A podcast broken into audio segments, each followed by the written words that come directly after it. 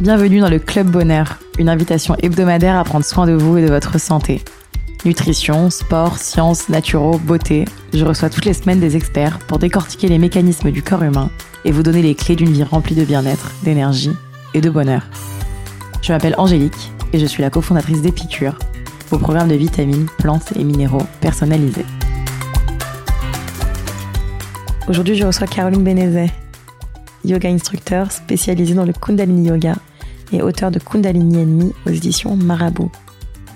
D'abord mannequin à New York, elle fait la découverte du Kundalini Yoga. Elle va alors décider de se former, d'abord aux États-Unis puis en France, pour devenir professeure de Kundalini Yoga. Dans cet épisode, elle nous dit tout sur cette pratique et sur ses bienfaits tant psychiques que physiques. Vous êtes prêts à aller mieux?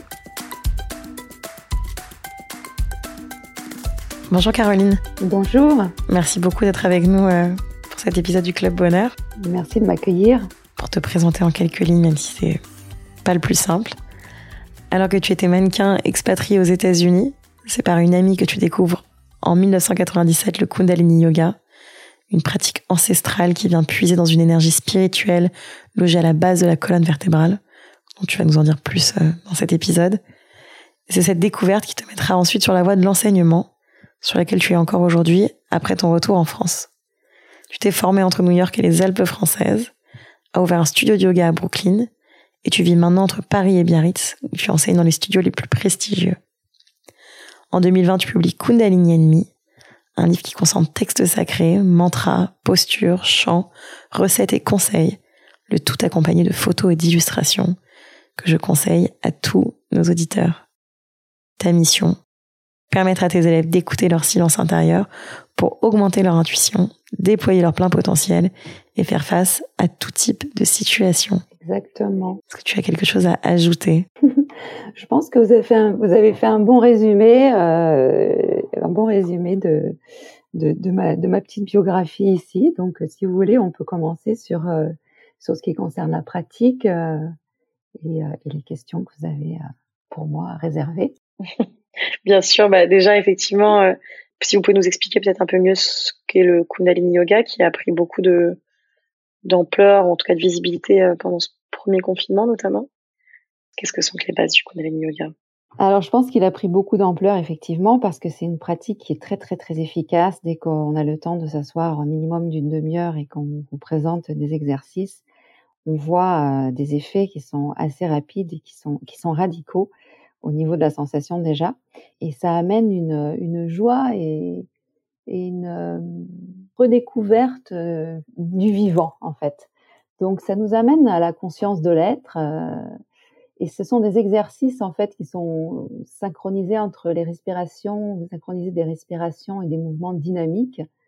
Il y a, il y a tout, tout un tas de postures où on a des angles au niveau des, des bras, des jambes, chaque angle a une posture, euh, dans sa posture a un effet physique et énergétique. Vous avez les angles euh, de 60 degrés au niveau des bras qui vont participer à l'ouverture du cœur. Ça nous permet de développer euh, de la compassion. Donc en fait, c'est assez précis comme science dans la posture. Vous avez euh, des, des, levées de jambes à 10 degrés qui vont, qui vont intervenir sur les organes génitaux. Au niveau du nombril, on lève les jambes un peu plus haut à 30 degrés. Et puis un peu plus haut, vous êtes dans le foie la rate, la vésicule, et puis le cœur, et puis enfin à 90 degrés, vous avez les jambes levées qui vont en fait euh, faire circuler la circulation sanguine et l'énergie vers le bas et vers le haut en remontant euh, dans la glande pinale et la pituitaire euh, pour ouvrir l'intuition. Donc vous avez en fait des exercices physiques. On passe par la science du corps pour ouvrir sa conscience, son intuition, sa confiance en soi, et puis sa joie. Et c'est une pratique en fait qui est super agréable. Alors elle est, elle peut être challenging parce qu'elle a des mouvements qui sont quand même euh, dynamiques. Et puis il faut rester dans des postures assez longtemps, mais euh, il y a un résultat qui est très rapide. C'est pour ça que je, je, je suis persuadée que c'est pour ça que ça marche très bien aujourd'hui. On a besoin de résultats rapides. Oui, effectivement, euh, on reste longtemps dans des postures. Pour quelles raisons c'est en fait euh, pour euh, alors vous rester dans des postures, ça va vous permettre d'avoir le mental qui vient chercher et qui vous raconte euh, ce qu'il a envie de vous raconter. J'ai envie de partir de la posture, j'ai faim, j'ai froid, j'ai soif, j'ai pas envie d'être là. Et en fait, vous allez être face à tous vos systèmes, vos schémas qui vont venir se dévoiler afin de pouvoir les observer, de voir comment on fonctionne face à une situation qu'on trouve désagréable dans la vie. Et on va pouvoir à ce moment-là faire une correction, entre guillemets, de nos schémas qui, sont automatisés euh, depuis, depuis très longtemps. Et on va venir euh, décortiquer tout ça pour euh, choisir avec la nouvelle conscience qu'on peut obtenir aujourd'hui les schémas qui nous conviennent pour avancer à son plus haut potentiel, etc.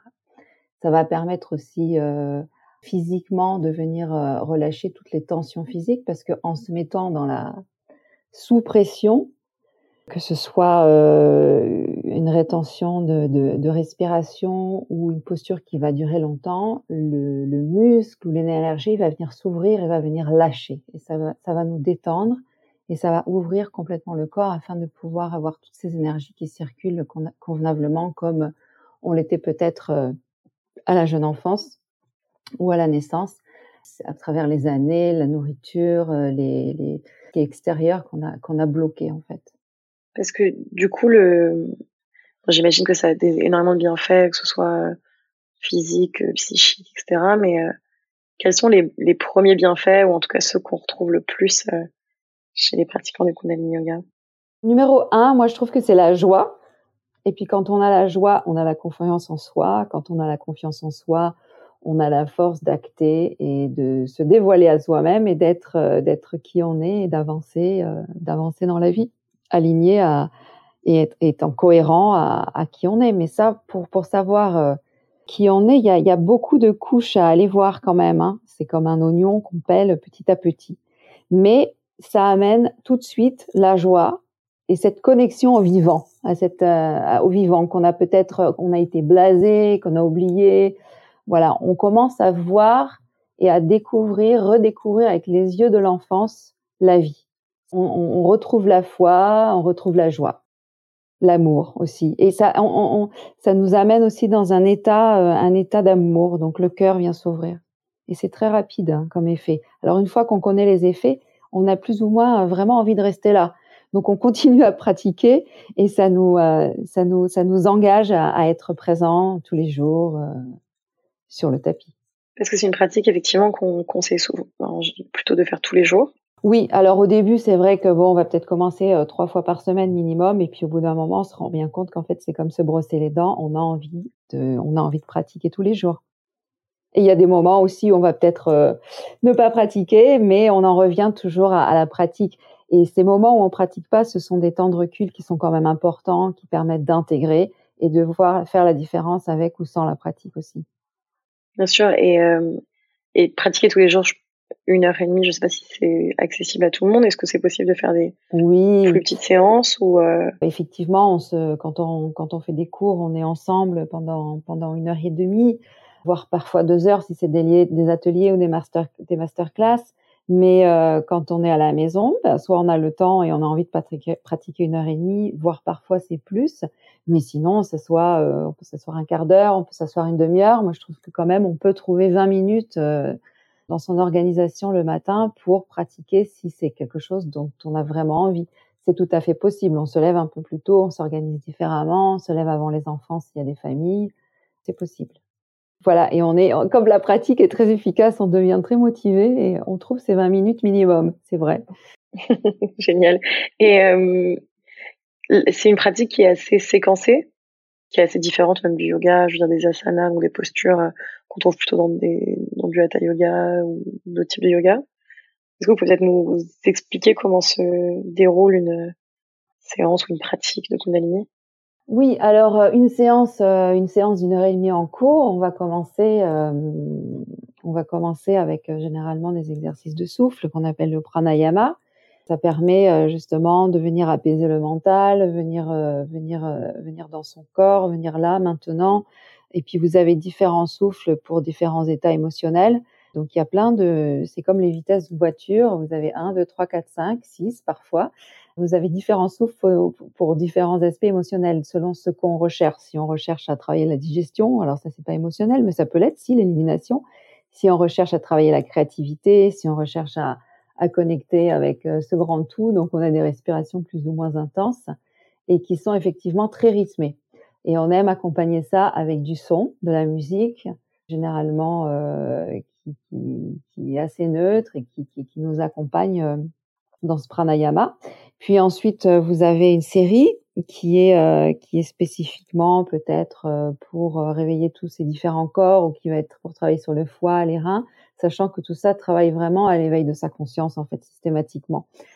Et puis on finit avec une méditation, une relax et une relaxation. Les méditations sont généralement chantées, donc actives, et donc on utilise beaucoup beaucoup le son. Le son, c'est vraiment euh, le son, c'est la guérison. On utilise le son, on utilise beaucoup de, on utilise le gong, on utilise euh, le Kundalini typiquement depuis longtemps, longtemps, longtemps. C'est très très à la mode en ce moment. Enfin, c'est devenu beaucoup plus euh, présent. Mais le gong en Kundalini est là depuis le début et on l'utilise au moment de la relaxation. Et c'est vrai quand vous parlez de séquences, de, de séries séquencées, c'est que on a des petites postures qui vont durer 3 minutes, 10 euh, minutes, 11 minutes, qui sont répétitives. Donc on répète, on répète avec le corps comme on répète avec le mantra. Et ça, ça va nous amener dans une transe, ça va nous amener à lâcher, lâcher le mental et à aller vraiment voir ce qui se passe au niveau de l'âme, ce qui se passe au niveau des messages de l'intuition, au niveau du cœur, sans filtre. On enlève tous les filtres en fait.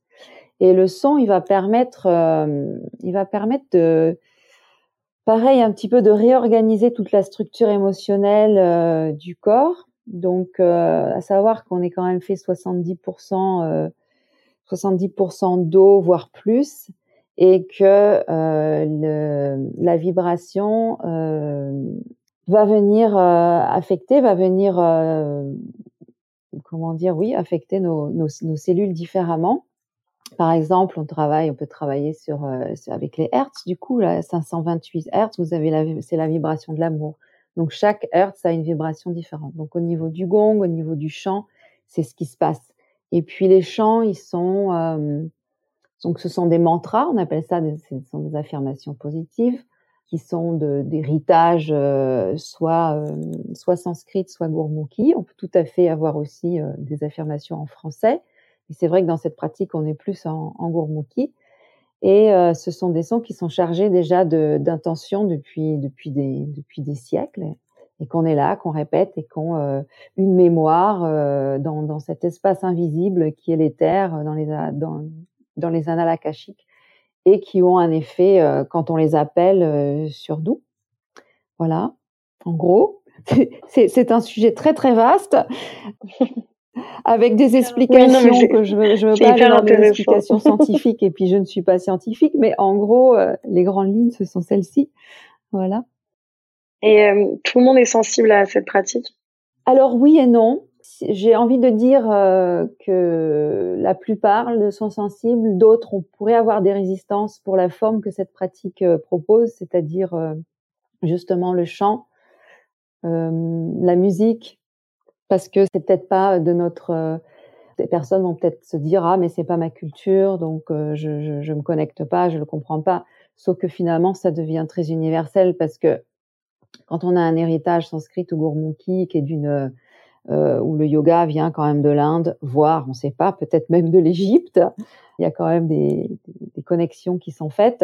Et eh bien, quand on vient de la Russie, quand on vient de la Suède, quand on vient de l'Allemagne, de la France, des États-Unis, de l'Angleterre, eh ben, on a tous la même pratique et on récite tous le même mantra. Par exemple, je sais pas moi, Ek Onkar, Satnam, Siri, Waheguru. Eh ben, le russe, il va dire pareil. Donc finalement, ça nous réunit autour d'une pratique euh, qui, finalement devient universelle. Donc euh, culture, pas culture, on fait tomber les frontières et, on est dans une vibration. Et pour les personnes euh, que ça touche pas, il y a beaucoup beaucoup d'outils en fait qui sont proposés. Il y a beaucoup de, de, différents types de yoga et je pense que chacun est attiré par un outil qui va lui convenir. Alors c'est une route différente, mais pour arriver pour arriver au même, au même endroit finalement, avec un rythme différent. Moi, il se trouve que vraiment, c'était cet outil du Kundalini. Euh, c'est le premier qui m'a été en fait euh, présenté. Et j'ai eu beaucoup de chance parce que je suis tombée dessus, c'est vrai, euh, assez jeune, à 27 ans. Et c'est celui-ci qui m'a, qui m'a, qui m'a, qui m'a convaincu, quoi. Il m'a même pas convaincu, c'est celui-ci qui m'a, qui m'a mordu. voilà. Qui a fait changer de vie. Voilà. Alors effectivement, j'ai essayé de ça après. C'était, c'était rigolo c'est sympa. Mais alors, je m'embêtais un peu quand même. Voilà. Et pour des personnes, le vinyasa va être un accès, un accès. Pas pour moi. Oui, parce que effectivement, on se rend compte quand même dans le yoga que beaucoup de personnes choisissent une pratique et, et fait la leur, je dirais. J'ai l'impression que les pratiquants de Kundalini euh, font que du Kundalini. Est-ce qu'il y a une raison particulière ou est-ce que effectivement euh, c'est un coup de cœur et, on se dit qu'on retrouve quelque, des choses qu'on retrouve pas ailleurs? Si j'ai bien compris votre question, en fait, euh, bah alors, les, alors le vinyasa, c'est effectivement, ça regroupe un tas de pratiques et du coup, c'est la pratique de la personne qui va la pratiquer. Après, si vous allez, vous le savez, dans une pratique de hatha yoga, bon, c'est un peu plus classique. Il y a quand même euh, les bases du hatha yoga. Et dans le Kundalini, on va suivre l'héritage, bien qu'aujourd'hui ça s'ouvre, ça s'ouvre et c'est plutôt pas mal que ça s'ouvre finalement.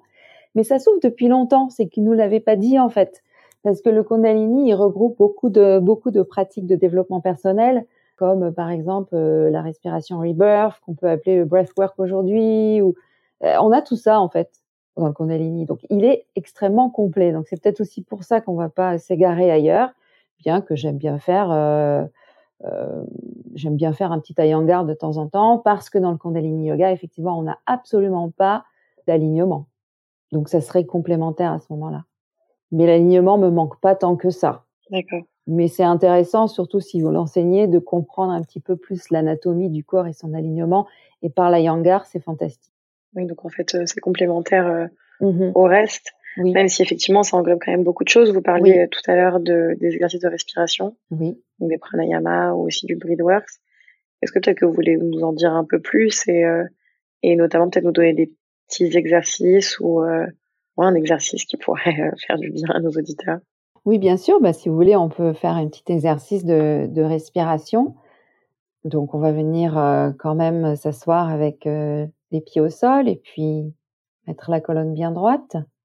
On va inspirer lentement sur 5 secondes.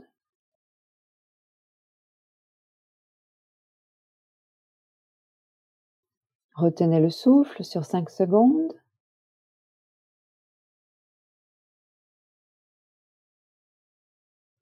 Expirez sur 5 secondes.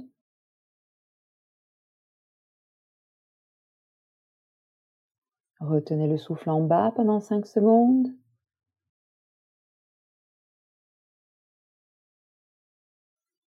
Inspirez. Retenez le souffle poumon plein.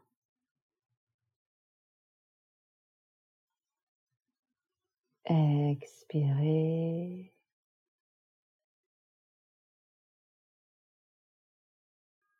Retenez le souffle, poumon vide.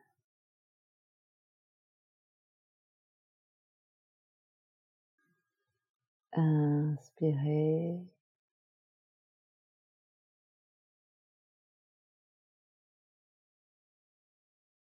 Et relâchez. Respirez normalement. Donc ça, c'est un exercice de respiration tout à fait très simple qui euh, ressemble beaucoup, enfin qui est comme de la, c'est la cohérence cardiaque en fait qu'on utilise pour euh, se ramener à soi-même et puis euh, se détendre, être dans, dans, sa pleine présence. Donc c'est un exercice. Apaisant. Pardon? C'est toujours très apaisant. Oui, c'est très apaisant. Donc c'est un des exercices de respiration qu'on peut faire, mais mon Dieu, il y en a, il y en a, il y en a, il y en a. Vous avez des respirations qui sont qui sont complètement différentes, qui sont plus saccadées, qui vont vous amener dans un état émotionnel différent, peut-être pour aller chercher euh, la, créativité. Donc, c'est des, respirations qui vont vous amener plus, un peu plus en transe, qui vont absolument euh, vous faire décrocher du mental pour que vous ayez une, une connexion directe à vous-même et pouvoir vous exprimer euh, directement. Donc, le pouvoir du souffle, il permet de retrouver sa nature, en fait. C'est des retrouvailles avec soi-même. C'est un pont, le souffle. C'est incroyable. On peut pas vivre sans, d'ailleurs mais c'est important de le connaître et de savoir que comme la musique, on peut composer avec le souffle des partitions qui font que ça va nous amener dans un état ou dans un autre.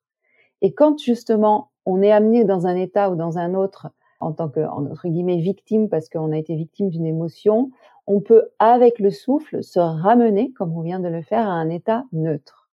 Donc le souffle, il est, euh, il est majeur, euh, il est, Il est comme la musique quand vous écoutez un morceau qui vous amène quelque part. Donc avec le souffle, on va vraiment, entre guillemets, contrôler de revenir dans un état neutre ou d'aller dans un état spécifique. Il nous accompagne vers une créativité, il élargit notre conscience, il nous amène dans une fréquence plus élevée, ça c'est toujours le cas.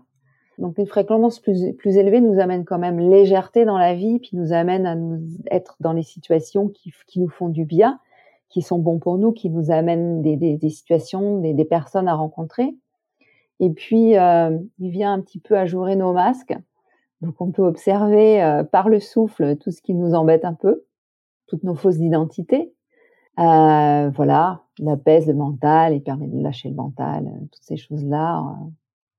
Et ce qui va aussi permettre d'équilibrer le lobe frontal gauche et droit, c'est par le souffle, par la respiration. Donc leur communication est importante parce qu'on a besoin de les réconcilier. On a, on a fonctionné beaucoup avec le cerveau gauche, le cerveau cartésien, le cerveau logique, et ça nous a amené au monde dans lequel on est aujourd'hui. On se casse un peu la gueule quand même. Voilà, donc on est en train de rééquilibrer tout ça. Ça fait du bien parfois, euh, souvent. Le Kundalini aussi, quand les, se différencie entre guillemets, mais, mais c'est vrai que les enseignants euh, ont souvent une tenue particulière ou sont habillés en blanc. Euh. Oui, alors ça. Vous nous expliquer derrière? Oui, ça, ça, ça dépend. Aujourd'hui, c'est un petit peu moins comme ça, mais c'est vrai que si vous voyez quelqu'un qui fait des soins énergétiques, un, un, un maître Reiki ou un énergéticien, euh, il va souvent s'habiller en couleur claire et notamment en blanc. C'est une couleur qui vient soutenir le champ euh, électromagnétique, qui vient soutenir la lumière tout simplement, et, euh, et qui va au lieu d'attirer en fait en noir, c'est une couleur qui attire. Par exemple, le blanc va plutôt répulser. Euh, mais de façon, voilà, donc c'est la lumière. Et puis euh, l'histoire euh, de se couvrir la tête. Alors on peut se la couvrir de différentes façons. Il y a une façon un peu plus à l'ancienne, mais la façon dont on peut se couvrir la tête, c'est avec un bonnet, avec une capuche ou avec un ruban, un turban, pardon, un bandeau. Et ça dépend des personnes. Il y a des personnes qui en ont plus ou moins besoin. Moi, j'aime bien quand j'enseigne. ça dépend quoi. Couvrir la tête, ça permet euh, d'enraciner l'énergie qui est quand même assez forte. Et il y a des personnes qui, qui n'ont pas besoin d'enraciner ces énergies-là parce qu'elles sont euh, leur physiologie est différente et elles ont déjà l'énergie bien enracinée dans les pieds, voilà. Mais euh, souvent, quand on a la tête qui tourne ou qu'on se sent un petit peu déboussolé après un cours, soit c'est parce qu'on n'a pas eu une relaxation assez longue, soit c'est peut-être conseillé de se couvrir un peu la couronne et de serrer un petit peu les méridiens qui se trouvent autour de la tête. C'est tout simplement ça en fait. Et ça permet une bonne bonne concentration. Moi et puis et en même temps, ça permet aussi d'avoir des effets euh, rajoutés, un peu plus euh, un peu plus forts. Voilà, tout en étant euh, comme si on avait une petite ceinture de sécurité en fait. C'est la ceinture de sécurité. Hyper intéressant. Vous parliez aussi au début des postures, notamment ça qui ont qui sont toutes utilisées ou définies pour avoir aussi des bienfaits sur le corps. Mmh donc vous disiez les organes génitaux, euh, j'imagine la digestion, etc. Oui. Est-ce que vous avez peut-être un exemple, euh, une posture qu'on peut faire un peu comme ça ah oui, ma bonne question. en vous écoutant et qui puisse nous faire du bien à tous en ce moment? Parce que je crois que c'est d'actualité. Oui, pour regagner un peu d'énergie et de volonté, peut-être. Mais là, quand même, on a quand même euh, l'éveil du printemps qui est proche. Et puis, euh, aller faire un petit tour dans les parcs. Et puis, je pense que les, qui est clos nous fait beaucoup de bien. Mais sinon, pour une posture qui donne un peu de volonté, ben, je vais vous donner la posture de l'attention, qu'on appelle ça. Elle est très sympathique. Donc, on s'allonge au sol. Les deux jambes vont se lever à 10 degrés. Donc, euh, c'est à 15 cm du sol. Pointez les pieds. Levez la tête de la même façon. Regardez les orteils. Placez les mains le long du corps avec les paumes de, les mains paumes de main face à face. Donc, vous êtes comme ça. Et vous faites une respiration du feu. La respiration du feu, elle se passe par le nez. Elle est égale sur l'inspire et l'expire. Je vous invite à aller sur Google quand même et de voir euh, posture de l'attention avec respiration du feu parce que décrite comme ça, c'est un peu complexe. Ça fait quand même bien travailler les abdos, non? Eh oui, justement. Donc ça fait travailler ce troisième centre qui est le nombril. Ça fait donc travailler les abdos, la volonté, la volonté d'être là aujourd'hui parce qu'on en a un peu marre. Donc ça réveille. Et quand vous avez fini, donc après une minute, hein, on fait une minute, euh, une minute minimum. Et vous trouverez, vous, allez trouver des, des, des moyens de, de, tenir. vous vous, vous, vous écroulez euh, à plat sur le dos et là, vous avez réveillé cette énergie du ventre qui va monter dans le plexus et puis dans le chakra du cœur et ça fait un bien fou et on regagne joie et foi direct. Eh ben dis donc, c'est un beau programme. Ouais. Eh ben, dès que je vais, je vais raccrocher. Il y, en a même qui se réveillent avec ça, je l'ai jamais fait. Moi, il y en a, il y en a qui des Kundalini yoga bien hardcore qui se réveillent avec cette posture le matin. Moi, je me tente, je me contente euh, à mon âge. Euh, je suis pas vieille, mais quand même, je, on, on change avec euh, avec les années. Je me contente d'un cat stretch et ça me va très bien. Ouais, et puis c'est super agréable. C'est un peu moins, un peu moins violent. Oui, exactement. Vous avez écrit un livre récemment, qui a été publié en 2020, il me semble, Kundalini Enemy aux éditions Marabout. Qu'est-ce qui vous a donné envie euh, d'écrire justement sur votre rapport au Kundalini Yoga? Ce qui m'a donné envie de l'écrire, c'est que j'ai quand même euh, pas mal de... Bah, je me suis pas trop posé la question, c'était un peu une évidence quand même qu'il fallait que j'écrive un livre après 20 ans de pratique parce que j'avais l'expérience j'avais l'expérience qui, qui m'a donné envie de, de, d'écrire un livre euh, plutôt euh, faire une synthèse simple de la pratique parce que dans les archives de Kundalini Yoga, on a des bouquins qui sont un petit peu quand même vieux et puis des choses un peu compliquées. Et euh, je voulais la rendre un peu accessible au-delà des méthodes euh, dogmatiques antérieures en fait, parce que c'est quand même voilà, on a on revient de loin avec le Kundalini Yoga. Et puis aujourd'hui, bah, les choses ont évolué, la pratique a évolué. Il fallait qu'elle soit euh, présentée simplement et, synthétiquement. Et je pense que c'est ce que j'ai réussi à faire dans ce livre. Et donc j'ai utilisé mon expérience de femme, mon expérience de maman, de citadine, euh, un peu coupée de la nature aussi, pour euh, pour faire passer le message qu'en fait on est des êtres multidimensionnels et qu'on peut être une maman et qu'on peut être une citadine et qu'on peut être coupé de la nature mais on peut être aussi un être spirituel parce que en fait j'avais j'ai pataugé moi pendant des années dans cette dualité entre la spiritualité et le matériel. Donc j'ai été motivée à transmettre qu'en fait on rentre pas que dans une case. Nous sommes des êtres multidimensionnels. Et donc moi, d'être coupée de la nature et d'être une citadine pendant des années, j'ai pas pu trop me faire de week-end. J'ai été vraiment poussée et propulsée encore plus dans la pratique. Et ben, cet outil de pratique est devenu le messager de mes entrailles. Donc j'ai vraiment eu des, des enseignements qui venaient de l'intérieur. Et tout naturellement, j'ai eu envie de le partager. Voilà. Vous l'avez très bien fait. J'ai personnellement beaucoup aimé euh, le livre qui effectivement euh, donne aussi plein d'autres petites clés euh, d'éveil, je dirais, de, de, de mon ami en ça le feel good, mais effectivement de, de sentir un peu mieux. Oui, et de, euh, je voulais aussi présenter le côté lifestyle, bon, les recettes. Alors, euh, ça existe hein, depuis toujours euh, dans, nos, dans nos manuels de Kundalini, mais c'est un petit peu compliqué. On parle de choses, il y avait un langage un peu des années 80, donc voilà, c'est un revamp, on va dire, avec l'expérience que j'ai que j'ai pu y amener. Voilà. Et c'est tombé au bon moment parce qu'effectivement, au moment où, on s'intéressait tous au Kundalini. Je pense aussi parce que d'autres pratiques de yoga euh, peuvent aujourd'hui euh, être un peu galvaudées par Instagram, je dirais toute la partie posture, euh, se mettre sur la tête, alors que c'est vrai que de base c'est plutôt une pratique spirituelle. Vous n'avez pas peur que, que le Kundalini devienne devienne ça ou la pratique ne le permet pas? J'ai pas compris votre question en fait parce que j'ai pas entendu. De le côté très Instagram du yoga aujourd'hui. Ah oui, ben. J'ai l'impression que le Kundalini Yoga, il, échappe un petit peu. Non, non, il est très présent sur Instagram. Euh, je, pour pas dire. Oui, mais un petit peu moins, je dirais, en, en show-off de posture. Ah oui, non, non, bah, de toute façon, ça ne fait pas du tout partie euh, du Kundalini Yoga, euh, le cirque du soleil, pas du tout. On n'est pas du tout dans des postures upside down ou la tête à l'envers ou non et ni, dans le grand écart. Donc, vous verrez jamais un Kundalini Yogi en cover de, de magazine qui fait un grand écart ou quoi que ce soit. Donc, c'est vrai que ça, ça donne envie. Du coup, c'est accessible à tout le monde. Voilà. bah, c'est parfait. Merci beaucoup. Je ne sais pas si vous avez autre chose euh, à nous partager euh, sur la pratique ou de conseils euh, pour, voilà, pour passer un peu cette période qui n'est pas la plus simple pour tout le monde. Bah, le conseil, c'est que si vous avez jamais essayé, essayez parce qu'il n'y a que l'expérience qui peut vous donner envie. Vous allez vous self, vous automotiver. C'est une pratique d'auto-guérison. Vous n'avez besoin de personne.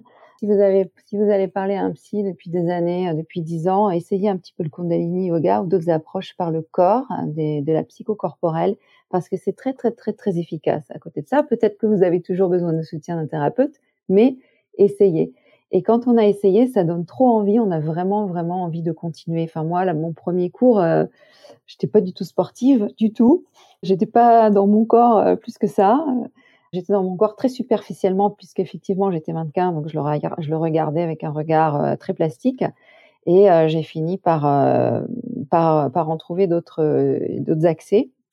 Et ça a été très intéressant de comprendre que je pouvais, avec mon corps, générer par la pratique physique, avec l'exercice dynamique, un espace où je pouvais enfin m'observer pour me réorganiser et puis enfin, avec humilité et cœur ouvert, me livrer au monde, au service de mon âme, au service de l'univers. Et la force de la pression extérieure, elle est, elle devient finalement un tremplin créatif. Donc venez, c'est super. C'est vraiment une, une technique qui, qui, est très efficace et très rapide. C'est l'insta yoga.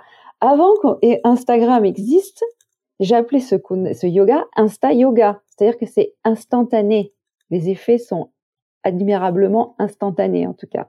Oui, puis c'est vrai que je pense qu'on peut et bénéficier euh, de la respiration et de chanter des mantras, qui fait quand même vraiment toujours du bien. Et de la pratique physique, euh, de bouger un peu son corps. Ça fait beaucoup de bien. Et si vous avez un petit peu un, un blocage par rapport au chant, juste rentrez dans votre cœur et tout être humain chante. On chante à nos bébés, on chante à nos nouveau-nés. Chantez à vous, à vous-même, chantez à votre environnement. Ça fait beaucoup de bien. Voilà. Claire. On va passer à notre quiz tonique, notre format de questions-réponses rapides. Est-ce que vous êtes prête? Oui. L'endroit où vous préférez pratiquer le yoga? Dans la nature, seul ou dans une salle de yoga avec plein, plein, plein, beaucoup, beaucoup, beaucoup de monde. Et dans la nature avec beaucoup de monde, c'est vachement bien aussi. Un livre à nous conseiller euh, L'autobiographie d'un yogi qui m'a complètement inspiré euh, le chemin que j'ai choisi et c'est euh, l'autobiographie de Pararamsa Yogananda. Donc c'est un bouquin qui est assez long. Il faut passer les 50 premières pages et une fois que vous avez passé les 50 premières pages, c'est bon, on y est. Et là, c'est très très inspirant et ça, c'est la vie d'un yogi. Votre moment préféré de la journée Il y en a beaucoup. Le matin au lever, le goûter et le coucher de soleil. Incroyable, le coucher de soleil qui est de plus en plus tardif. Ouais. Votre saison de cœur ah bah c'est l'été, hein. sans, sans, sans doute, sans problème. Ça arrive vite. La prochaine personne que je devrais interviewer J'ai rencontré cette personne à Paris très intéressante qui fait du breathwork et qui s'appelle Suzanne Oubari. Et je vous, je vous conseille de la rencontrer si vous connaissez pas déjà son travail. je la suis de temps en temps sur Instagram. Je tombe par hasard sur des vidéos live. Mmh, j'aime beaucoup. J'aime beaucoup et cette je pense femme. Elle mature. du début. Mmh Génial. Je crois qu'elle a, sorti aussi un livre euh, oui. chez Flammarion qui a l'air top. Exactement. Et d'ailleurs, j'ai lu son livre et j'ai, vous allez voir, lisez-le, je m'y suis retrouvée aussi beaucoup. Ben, je vais, euh, je vais aller le chercher tant que nos librairies sont ouvertes. Un dernier conseil à donner à nos auditeurs. Aimez-vous. Toujours. Et euh, si on veut vous retrouver, donc il y a votre livre Kundalini Enemy aux éditions Marabout votre compte Instagram, parce que du coup on parle d'Instagram, carolinebénézé.yoga. Oui. Euh, vous m'avez dit que vous avez un petit peu calmé les cours euh, sur Zoom, mais il me semble que vous faites quand Oui, mais vous me retrouvez aussi sur Zoom parce que je fais des programmes euh, à peu près tous les mois sur 10 jours en fait. Et puis je fais les programmes saison du livre que je décline euh, chaque saison, que je propose sur 7 jours. Donc on va dans le de style de vie yogi, on va dans les recettes, c'est hyper fun. Et après, je vous les présente sur Yoga Connect, mais de façon plus euh, moins explicite. C'est-à-dire que sur Yoga Connect, ce sera juste le kriya, la série, la respiration. On rentre pas dans tout ce qui est lifestyle, dans tout ce qui est recettes ou discussions. Donc, je suis sur la plateforme de Yoga Connect euh, pour des cours au quotidien si vous avez envie. J'ai plus de 40 cours préenregistrés euh, sur Yoga Connect. Sur Zoom, j'ai des programmes qui sont en live. J'ai une fois par mois une soirée nouvelle lune sur Zoom qui est donc payante et je donne sur Instagram une fois par mois une pleine lune. Donc ça, ce sont des rendez-vous réguliers sur Instagram, donc qui est gratuite, euh, ouverte, euh, ouverte à tout le monde. Et puis sinon, vous me retrouvez en stage sur l'océan au Maroc, dans les collines de mon enfance, dans les Corbières, en haut d'un château Qatar, ou dans la douceur du, du duché d'Uzès. Tout ça en stage. Voilà. Donc on arrive quand même à squeezer des stages entre nos nos confinements et nos confitures. Hein on y arrive. Et on va, on va vite réussir à se retrouver. Merci euh, infiniment, Caroline. C'est vraiment passionnant. Merci beaucoup d'avoir accueilli. Merci beaucoup. Passe une très bonne journée. Merci. Au revoir. au revoir. Si vous sortez reboosté, remotivé, réénergisé par cette conversation, n'oubliez pas de partager l'épisode, mais surtout nous laisser 5 étoiles et un commentaire sur l'application Apple Podcast. Pour plus de contenu sur le bien-être et un récap de l'épisode, rendez-vous sur epicure.com. Et si vous avez des questions à poser à nos invités, on se retrouve sur notre compte Instagram, épicure. À la semaine prochaine!